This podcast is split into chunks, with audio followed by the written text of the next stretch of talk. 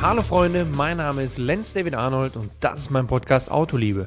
Für all diejenigen, die ein Auto nicht nur nutzen, um von A nach B zu kommen und für die, die bei luftgekühlt nicht an eine Klimaanlage denken.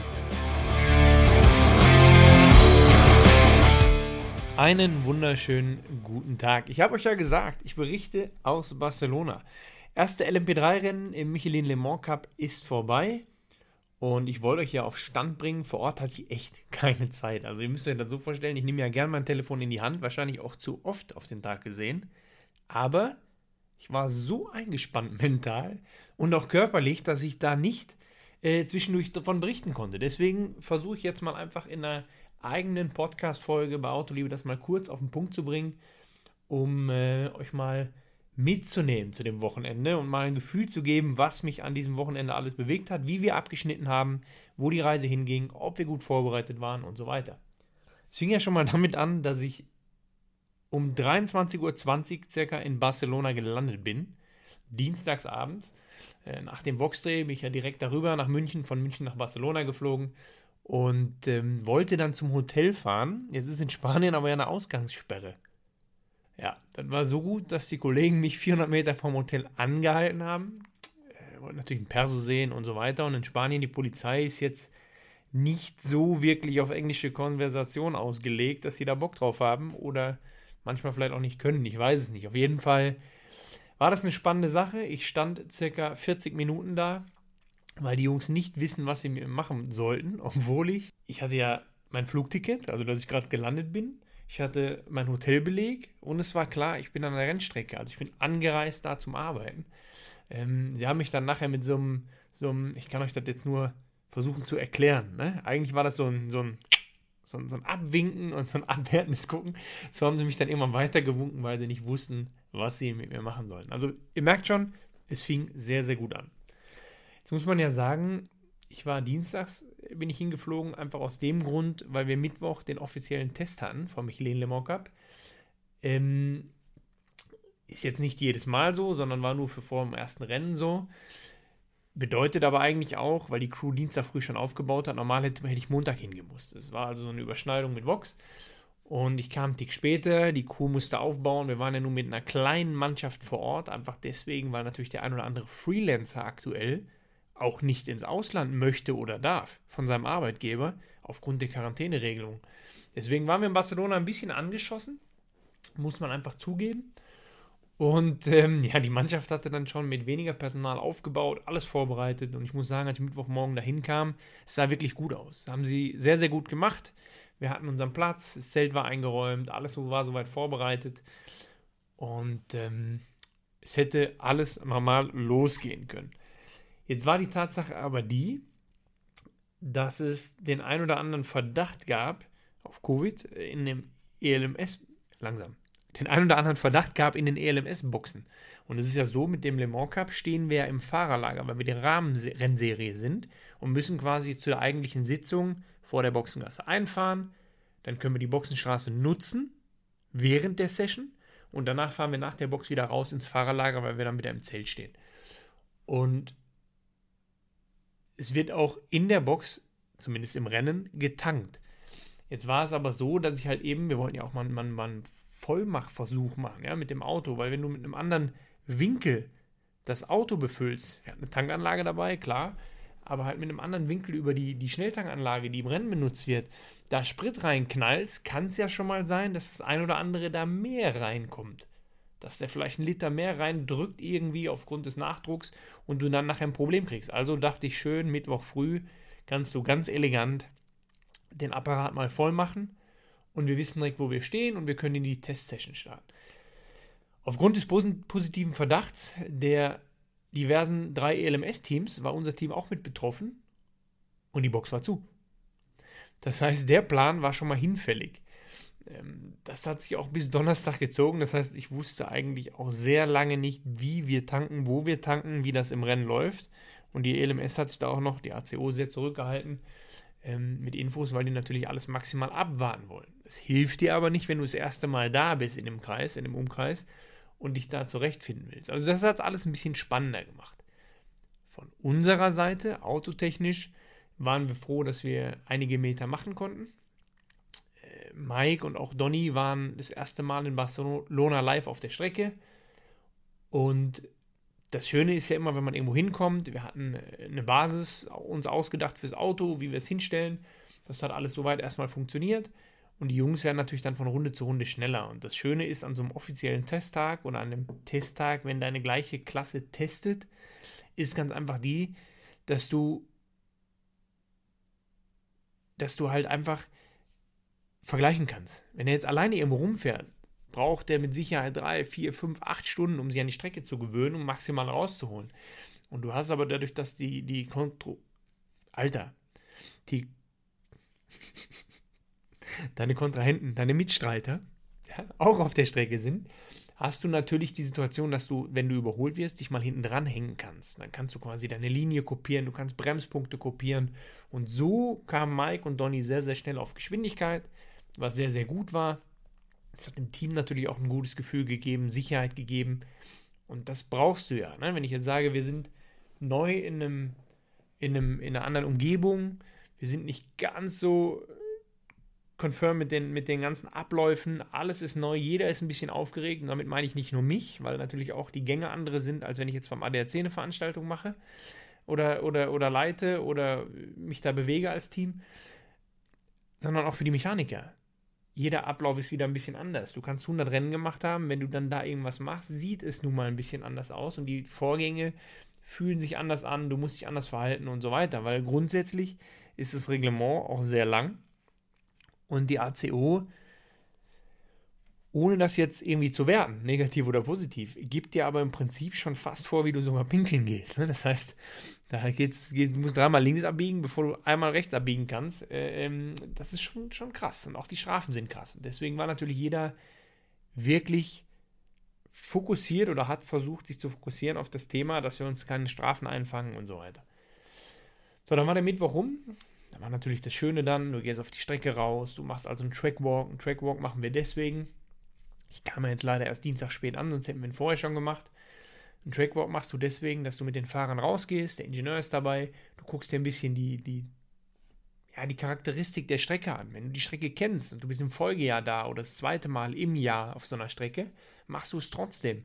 Weil, könnt ihr auch sehen, bei der Formel 1, wenn ihr da vorher mal seid oder so, die Fahrer, jeder geht immer raus auf die Strecke, weil du guckst dir verschiedene Punkte an. Gibt es neue Bodenwellen? Ist irgendwas neu asphaltiert worden? Wie sehen die Curbs, also die Randsteine aus? Wurden die vielleicht verändert? Wenn ich jetzt beispielsweise fünf Jahre lang einen Curb immer mitgenommen habe, der Streckenbetreiber das aber eigentlich nicht mehr möchte und dann an anderen Curb hinflanscht. Ich komme wieder an, erste Runde und erste Runde ballert man eh nicht drüber, aber ja, man ballert direkt drüber. Du erkennst ihn aus dem Auto nicht so gut. Kann es ja schon mal sein, dass du dir da direkt was beschädigst, ja? Oder halt eben auch, wenn du im GT-Fahrzeug war es so, wenn du cuttest, also so ein bisschen hinter den Curb fährst, dich so einhängst, da muss man halt auch gucken, wie tief ist die Kante hinterm Randstein, hinterm Curb ausgespült. Ist sie zu tief? Ziehst du dir von innen den Reifen von der Felge? Solche Kleinigkeiten. Sowas guckst du dir halt an. Du bewegst dich. Und für mich ist das auch immer so ein bisschen, um ehrlich zu sein, so eine Teambuilding-Maßnahme, einfach um ins Wochenende reinzukommen. Ja? Wenn, wenn quasi Teamleitung, Ingenieur, nenn es wie du möchtest jetzt, in einer Person oder halt eben äh, zusammen mit den, mit den Fahrern auf die Strecke gehen. Das ist immer, ist immer ganz cool. Und ja, wir waren vielleicht elektrisch unterwegs jetzt, weil Barcelona ist ja auch ein bisschen Topografie und wir wollten da nicht laufen, ist jetzt nicht die kürzeste Strecke und, und, und. Und auch in Spa werden wir vielleicht ein Fahrzeug nehmen, was angetrieben wird. Und da grundsätzliche benzingetriebene motorisierte Fahrzeuge nicht erlaubt sind beim Trackwalk, ist halt entweder ein Fahrrad oder halt ein E-Scooter. Muss man halt haben. Sonst dauert es auch unfassbar lang. Man weiß ja nie, kann ja immer mal anfangen zu regnen. Man muss eben einen Schluck Kaffee trinken, ganz wichtig. Ja, sehr gut. So, dadurch haben wir das gemacht und man hat schon gemerkt, okay, man kommt rein. Und meine Aufgabe war ja, trotzdem ich an der einen oder anderen Stelle ein bisschen aufgeregt war und natürlich nicht wusste, wo geht die Reise hin.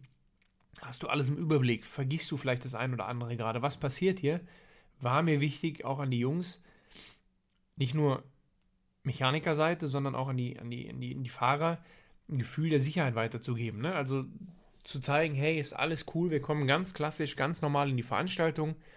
Jeder konzentriert sich auf seinen Job und dann wuppen wir das schon.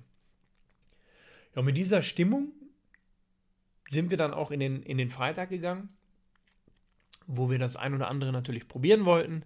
Aber für uns war natürlich im Vergleich zu den anderen Teams, die viel schon in Barcelona testen waren, ganz klar der Tenor, dass wir gesagt haben, wir wollen Meter machen, so viel es geht, bevor wir jetzt hier rumexperimentieren, aber noch eine Sekunde weg sind. Weil das ist ja oft der Fehler, den, den, den Teams machen.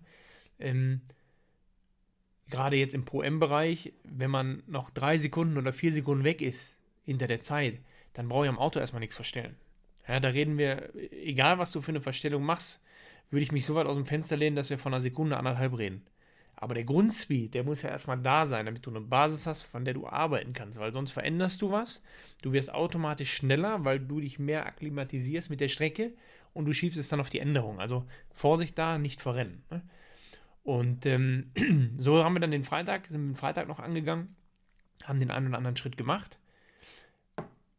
Und für mich war es halt wichtig, dann immer aus diesen zwei Sessions dann noch das meiste rauszuziehen. Das heißt, ich habe natürlich die ganze Crew zusammengeholt. Ja? Es ist immer wichtig in meinen Augen, dass man dann ein Teammeeting macht, weil gerade da, wenn, wenn neue Abläufe da sind, muss man ja schauen, dass man versucht, eine Linie da reinzukriegen.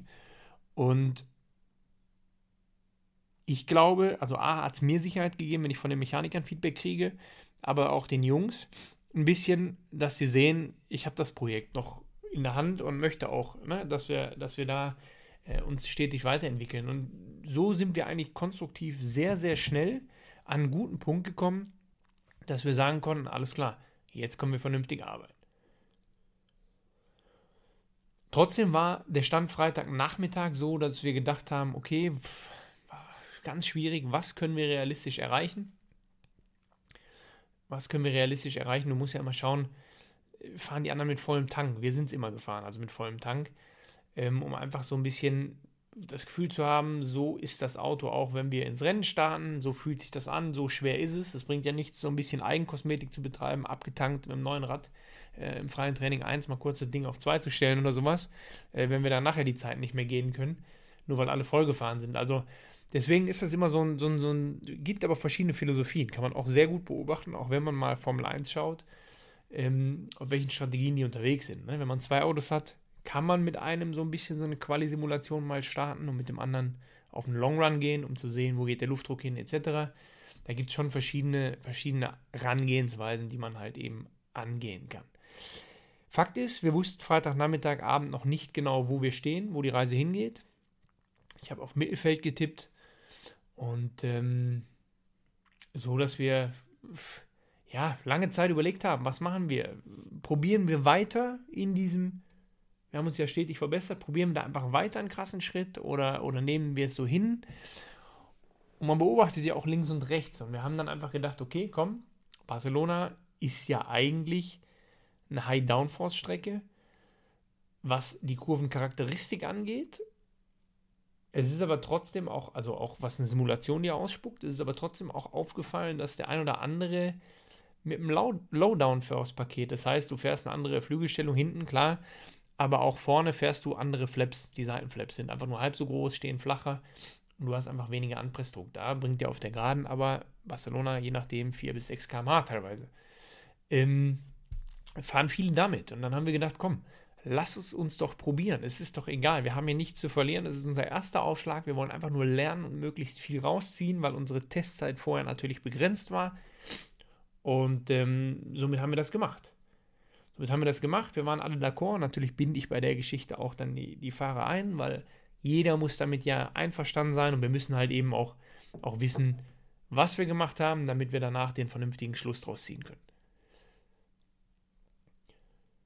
Ansonsten war, war natürlich der andere Punkt noch, dass wir, dass wir, muss ja auch immer dran denken, noch im Hintergrund. Also neben dem, wo melde ich mich an, was passiert, wie läuft die Abnahme, wo gehen denn die Daten hin nach so einem nach, nach so einer Session. Also normalerweise ist ja auch im GT3-Bereich so, du hast ja einen Datenstick, den du ja teilweise abgeben musst oder er wird geholt oder oder oder, damit halt jeder offizielle permanenten Einblick hat in deine Leistungsdaten, was halt eben im Auto passiert, um das auch ein bisschen zu überwachen, was den Beschiss angeht. Durch Covid ist das aber ein bisschen anders gewesen. Man musste das jetzt da, gab es ein Bulletin kurz vorher, bevor die Veranstaltung losging, äh, dass wir es hochladen mussten. Das heißt, auch ganz ehrlich, habe ich noch nie gemacht vorher musste ich mich mit auseinandersetzen. Hat gut funktioniert, alles in Ordnung. Nur das sind alles so Punkte, die hast du als Rennfahrer normalerweise nicht auf dem Schirm. Weil du weißt immer, hey, da ist irgendeiner in meinem Team, der weiß, was zu tun ist und der macht das für mich. Und das finde ich so verrückt daran. Du musst das andere mal gemacht haben, damit dir erstmal bewusst wird, was an so einem Team alles funktionieren muss, damit du letztendlich als Fahrer auf der Strecke auch gut aussehen kannst. Und das ist halt einfach diese, diese Erkenntnis, die ich so spannend finde. Ne? Ich habe, also, das, nehmen wir einfach mal den Job jetzt. Dann habe ich das gemacht, nach jeder Session immer die Daten runterziehen, aus dem Auto hochladen, sodass der Veranstalter darauf zugreifen kann und so weiter. Äh, inklusive natürlich wieder mit dem Ingenieur zusammen Vorbereitung, Planung für den nächsten Stint. Wo geht die Reise hin? Ist der Verbrauch noch so, wie wir ihn kalkuliert haben? Was machen wir hier? Was machen wir da?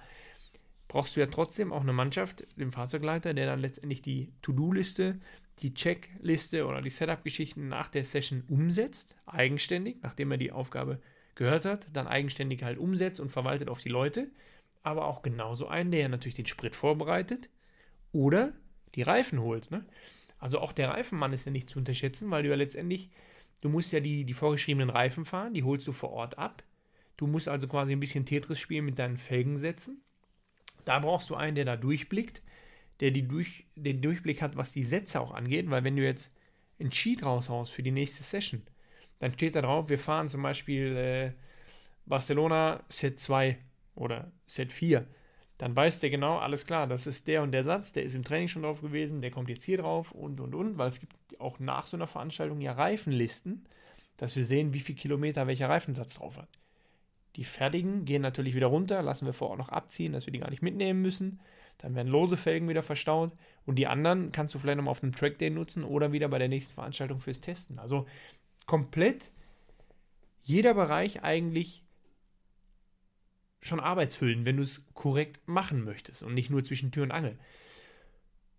Und dann haben wir direkt den Faden ein bisschen verloren. Aber ich wollte euch einfach nur noch mal diese, diese Breite zeigen, die fand ich halt so verrückt. Ne? Und das, das ist einfach wichtig, dass man da guckt, dass man an jeder Stelle halt eben weiterkommt. Und ich finde, wir haben uns da wirklich in jedem Bereich fortbewegt und in die richtige Richtung entwickelt, weil natürlich jeder, und das war mir wichtig da, wir hatten noch nicht die Mannschaft komplett so dabei, wie wir das ganze Jahr machen werden jetzt, ähm, dass auch die Jungs, die mit dem Projekt jetzt gar nicht so viel zu tun haben, trotzdem konstruktiv ihre Meinung dazu äußern. Genauso auch mit der Umsetzbarkeit diverser Dinge.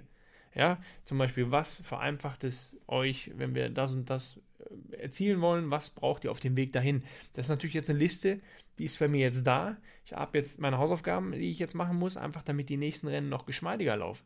Es lief alles gut. Fürs erste Mal bin ich mehr als zufrieden und super dankbar und stolz auf die Mannschaft, die das so gerockt hat. Aber trotzdem ist es ja wichtig, wirklich jetzt auch eine Liste zu haben. Es wäre ja krank, wenn wir sagen würden nach einer Veranstaltung, nee, war alles geil nichts zu tun. Dann drehst du dich im Kreis, dann bewegst du dich auch nicht vorwärts. Also es gibt immer was zu tun. Und deswegen war es halt einfach wichtig und auch jetzt im Nachgang sogar besser, da mal Leute zu haben, die dann nachher nicht mit äh, fest dran sind, sondern einfach, einfach das Projekt aus einer anderen Sichtweise sehen, weil die natürlich auch ja sehr direkt sind. Ne? Sehr direkt sind, was diverse Sachen angeht. Auf jeden Fall, Qualifying, um da wieder darauf zurückzukommen, der Bronzefahrer muss es immer fahren. Mike ist es gefahren. Wir haben einen Sprung drin gehabt zum Vortag. Jetzt klar, neue Reifen, wenig Sprit. Von 1,7 Sekunden, die Mike sich wieder verbessert hat. Das war eine sehr, sehr gute Zeit, die er gefahren ist.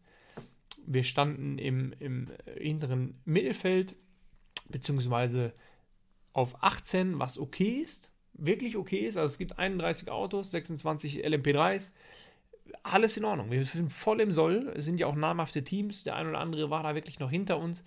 Weil natürlich auch da muss man ganz klar sagen, für den Bronzefahrer, der das Qualifying fährt, ist für mich jetzt die Challenge, da muss man einen Fokus drauf legen.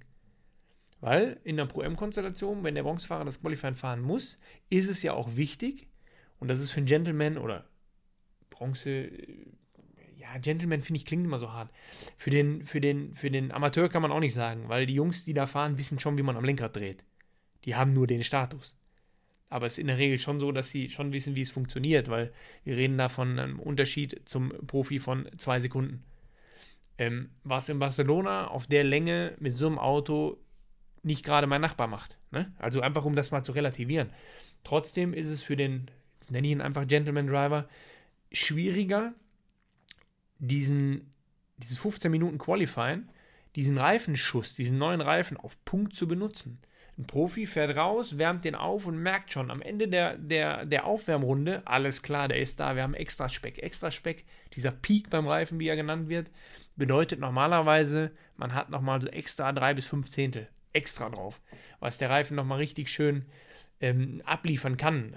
Das wird oft genutzt, wenn man gefragt wird, wie, wie, wie fühlt sich sowas an.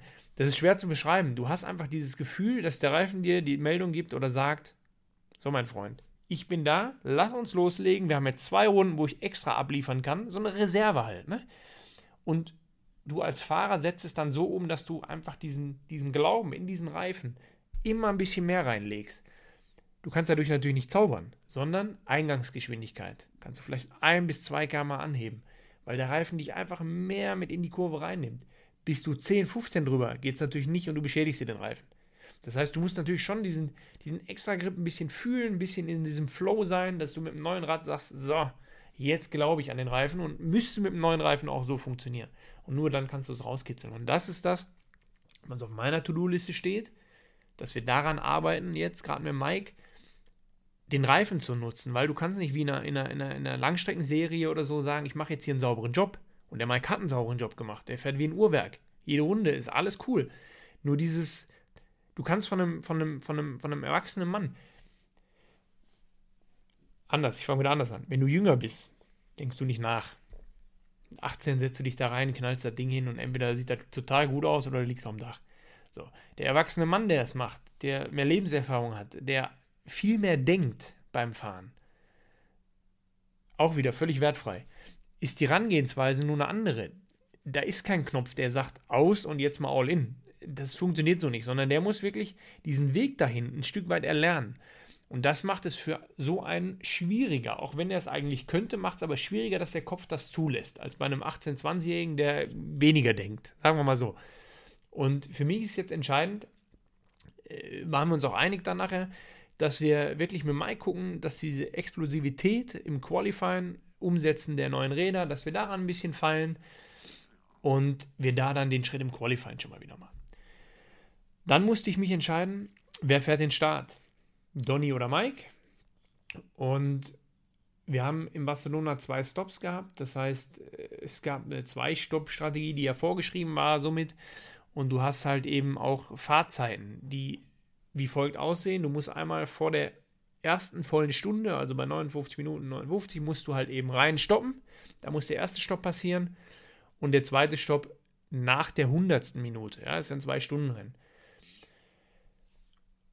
Jetzt kannst du aussuchen, wer fährt wie. Bei einem Zwei-Stunden-Rennen ist es so, äh, bei einem Zwei-Stopp-Rennen ist es so, dass die Fahrzeit der Fahrer von 55 Minuten auf 50 Minuten runtergeht.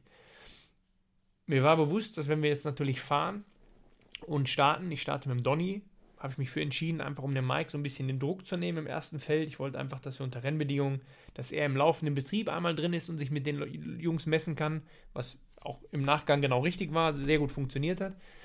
Ähm, Donny im Prinzip kürzer hätte fahren können als Mike, was man sonst ja erstmal in der Theorie nicht macht, dass man sagt, der Silber- und Bronzemann, man guckt, dass der Silbermann natürlich viel Fahrzeit hat, der Bronzemann dann dementsprechend anteilhaft weniger. Trotzdem haben wir jetzt hier viele Fulcus Yellow und Safety Car Situationen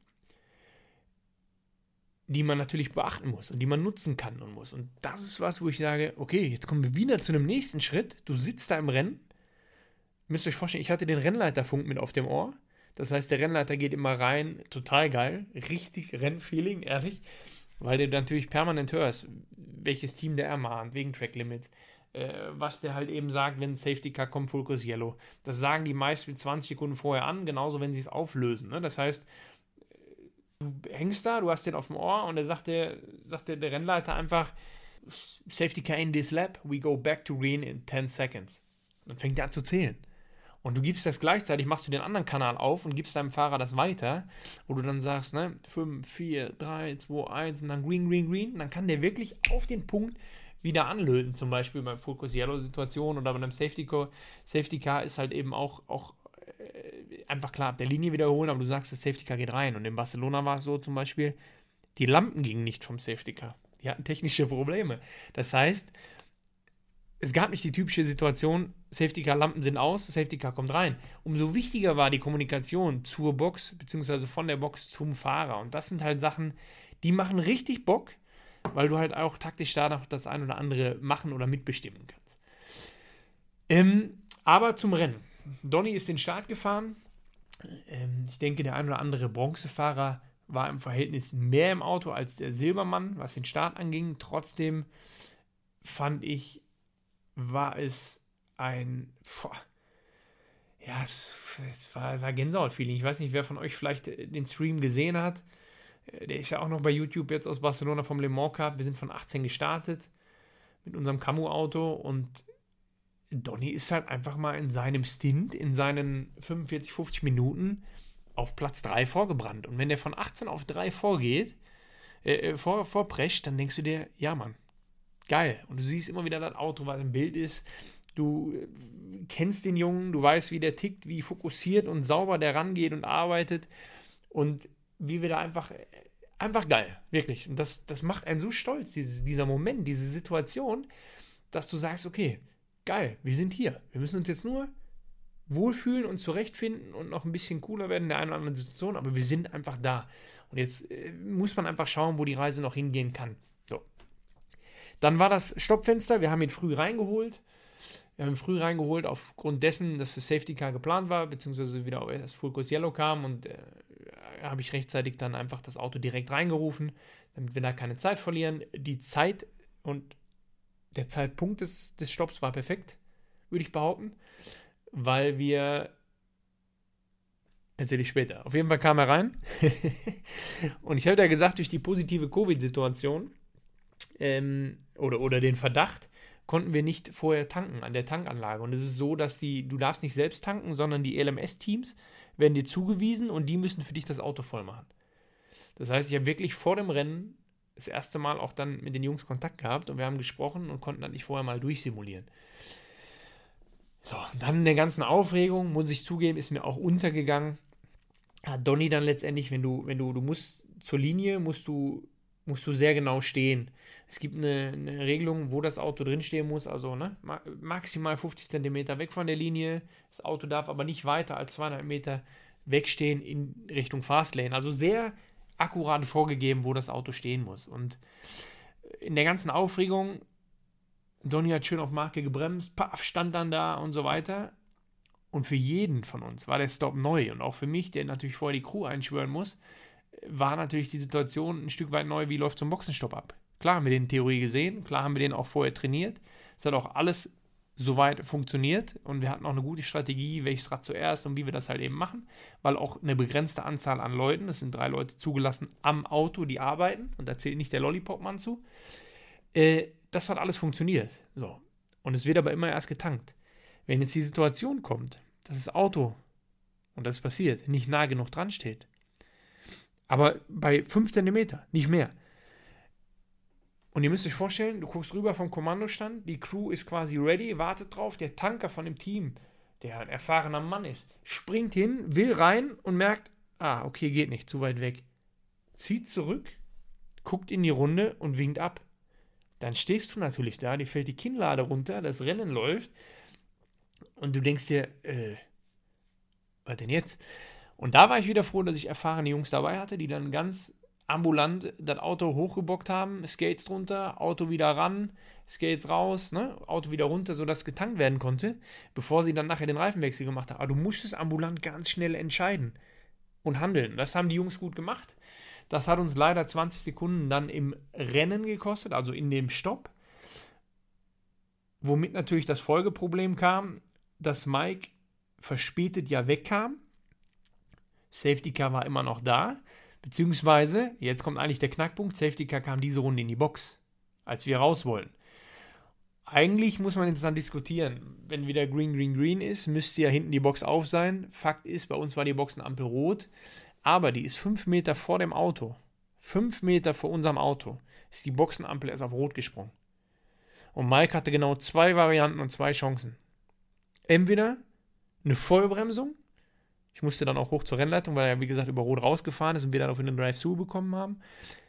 Ich habe das Video gesehen, ich habe mit den Verantwortlichen gesprochen. Äh, eigentlich haben sie es mir abgekauft, aber ich glaube, sie wollten sie einfach durchsetzen, äh, um ein Zeichen zu setzen.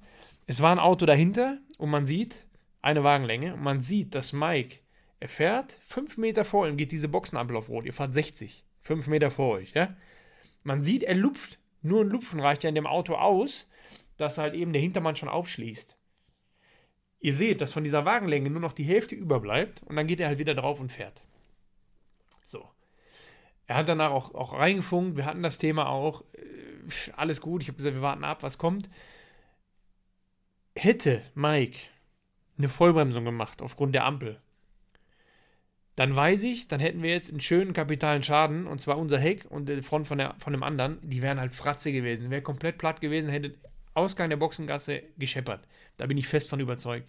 Deswegen finde ich es ein bisschen überzogen, äh, dass es dafür eine Drive-Thru-Strafe gab, wobei man ja jetzt noch sagen muss, warum war die Boxenampel auf Rot, wenn das Safety Car doch gerade am anderen Ende reingefahren ist in die Box. Also, egal, lassen wir mal stehen, nehmen wir mit, ist kein Problem, weil unser Stopp war eh schon verhauen aufgrund der 20 Sekunden. Ähm, was für mich aber alles Lernkurve ist. Und ich nehme mir das auch ein bisschen auf meine Kappe, weil auf meinem Runplan müsste stehen, dass wir im freien Training äh, äh, Boxenplatz-Anfahrtstraining machen. Das heißt, immer wieder reinkommen, auf Marke anhalten, damit das sitzt. Woher sollen die Jungs das denn wissen? Also ich weiß es, wenn ich das ein oder andere internationale Rennen gefahren bin, war das so, natürlich. Aber aufgrund der ganzen anderen Sachen, Datenstick, hier anmelden, da was machen, da ist es mir untergegangen, das zu trainieren mit den Jungs und das nochmal explizit anzusprechen. Äh, bin ich ehrlich. Also natürlich sage ich beim Rausfahren, Driver-ID und so weiter, die ganzen Sachen, Gurte lösen, hier das machen, was ich so auf dem Schirm habe, aber ärgert mich auch, Standplatz, Boxenplatz, Anfahrtplatz, habe ich nicht nochmal explizit angesprochen. Und da würde ich und kann ich dem Donny auch gar keinen Vorwurf machen, weil wenn du das erste Mal äh, ein Rennen fährst im internationalen Bo auf internationalem Boden, ähm, was schon wirklich großer Sport ist, auch mit der Tankanlage und so weiter, da geht dir ein bisschen die Pumpe, wenn du da deinen Boxenplatz anfährst. Das ist nicht einfach, ich roll mal eben dahin, sondern du kommst ja wirklich 60 Fastlane bis zum letzten Moment, weil du sollst ja sehr spät einscheren. Dann scherst du rein, Buff, Brems auf Marke, Gurte los, Funk raus, jumps aus dem Auto. Das ist ein Ablauf. Und den musst du einfach trainieren. Deswegen gar kein Vorwurf an, an irgendeinen. Ich fand, jeder hat in der Situation noch sehr, sehr gut ambulant reagiert, richtig reagiert. Deswegen haben wir nur 20 Sekunden verloren. Ähm, ja, und dann die rote Ampel mit der Drive-Thru. Äh, ist sehr, sehr schade, sehr, sehr ärgerlich, weil wir trotz des langsamen Stopps, wären wir halt noch Achter geworden. Ne? Weil wir auch beim zweiten Stopp, als wir den Mike reingeholt haben, zu dem zweiten Stopp, der nach 100 Minuten stattfinden musste, einfach wieder es so getimt haben oder Glück gehabt haben, was, was die Einfahrt anging, dass wir wieder eine Focus Yellow Situation sehr, sehr gut nutzen konnten. Äh, Klopf auf Holz, das wird jetzt nicht jedes Mal so passieren, da bin ich mir auch sicher, aber diese beiden waren taktisch sehr, sehr gut gesetzt, sodass wir trotz der 20 Sekunden längeren Standzeit echt Chancen auf den achten Platz gehabt hätten. Ähm, mit der Drive-Thru war es natürlich hinfällig. Dann sind wir, glaube ich, abgerutscht auf 17. Was aber egal ist. Für uns zählten die Sachen, die passiert sind, die wir daraus mitnehmen. Das heißt, Donny Stint da ist äh, wichtig für Donny, für, für, für ihn selbst. Er hat Erfahrung insgesamt beim Überholen, weil er sich da durchge, durchgeschlichen hat durchs Feld und, und gute Überholmanöver gefahren hat. Für Mike war wichtig, ein sauberes Rennen draußen zu fahren, sich mal zu vergleichen mit anderen, die gerade draußen sind. Und er hat ja viele Silberleute dann auch um sich rum und konnte trotzdem sehr, sehr gut einen sauberen Job machen. Und das sind die Sachen, die man rausziehen muss. Ähm, wie gesagt, die To-Do-Liste ist da. Es gibt das ein oder andere und alles in allem war der Einstand schon gut. Und ich, ich mache das an, an verschiedenen Sachen fest. Es muss keiner kommen und sagen, habt ihr gut gemacht. Oder irgendwas. Sondern man hat ja einen eigenen Anspruch, der da passieren soll. Und äh, trotzdem ist natürlich, ist ja immer so, du kommst irgendwo hin, die anderen Teams denken, ah, da ist ein neuer und mal gucken, wie er sich anstellt. Nach der Vorstellung im Rennen war Ruhe im Saal. Und das finde ich einfach schon Anerkennung genug. Ne? Klar, läuft man den einen oder anderen Fehler, haben wir jetzt gemacht. Äh, und jetzt gilt einfach daran, für mich ist jetzt entscheidend, wie viele Rennen braucht man, um sich komplett auszusortieren? Keiner kommt dahin und macht im ersten Rennen die Show. Und die hatten wir eigentlich Also in der Übertragung. Aber ich meine jetzt vom, vom, vom Endresultat. Deswegen alles cool, wir sind auf dem richtigen Weg. Jetzt gilt es zu arbeiten und mir ist halt eben wichtig, dass das A und O eigentlich, die Motivation der Truppe, dass du eine coole Truppe jetzt schaffst, die alle Bock haben, die die, die Chance LMP sehen, nutzen wollen, ähm, weil für mich ist das einfach ganz großer Sport und auch in dem Rahmen bei den Teams, die da auftauchen. Äh, also gerade wenn du in die Boxen reinguckst, ist es teilweise Formel 1 Standard. Äh, das ist schon verrückt. Und äh, da gilt es jetzt einfach schön nach den Hausaufgaben immer besser auszusehen. Und ich bin da sehr, sehr zuversichtlich, dass das noch sehr cool wird. Und wir trotzdem natürlich noch das eine oder andere lernen. Fakt ist, ich habe an dem Wochenende mehr gelernt, was die Teamseite angeht, als ich zehn Jahre zusammen an Infos rausgezogen habe. Und das finde ich super interessant und freut mich auch, um das, um, um das mal, mal by the way zu, zu erzählen, ähm, weil dich ja sowas einfach nur, nur stärker macht ne? und du einfach mit einer anderen Sichtweise da drauf gehst und, und rangehst. Ähm, deswegen. Ich freue mich auf die nächsten Rennen. Es ist beim im Paul leider so, ist die Überschneidung im 24-Stunden-Rennen Anfang Juni. Da kann ich nicht dabei sein. Da werde ich akkurate Vertretung hinschicken. Ähm, dass das halt eben auch über die Bühne geht, aber ab danach mit Monza und so weiter bin ich wieder voll im Boot. Ich bin jetzt auch die ganze Zeit dabei, schon mit der, mit der Crew, ähm, das so zu formen, dass es alles einfach Hand und Fuß hat. Und äh, ich gucke jetzt gerade auch nochmal, dass wir testen gehen. Also wie gesagt, auch testen ist einfach, ich meine, in jeder Rennserie sieht man im Carrera Cup auch sehr, sehr viel oder in der GT Masters, super wichtig. Ähm, und gerade wenn man dann in so einem Autobereich ankommt, äh, bei einer Leistungsdichte ist, dann ist Testen einfach nicht wegzunehmen. In diesem Sinne, ich freue mich auf den Rest der Saison. Also, bis dahin.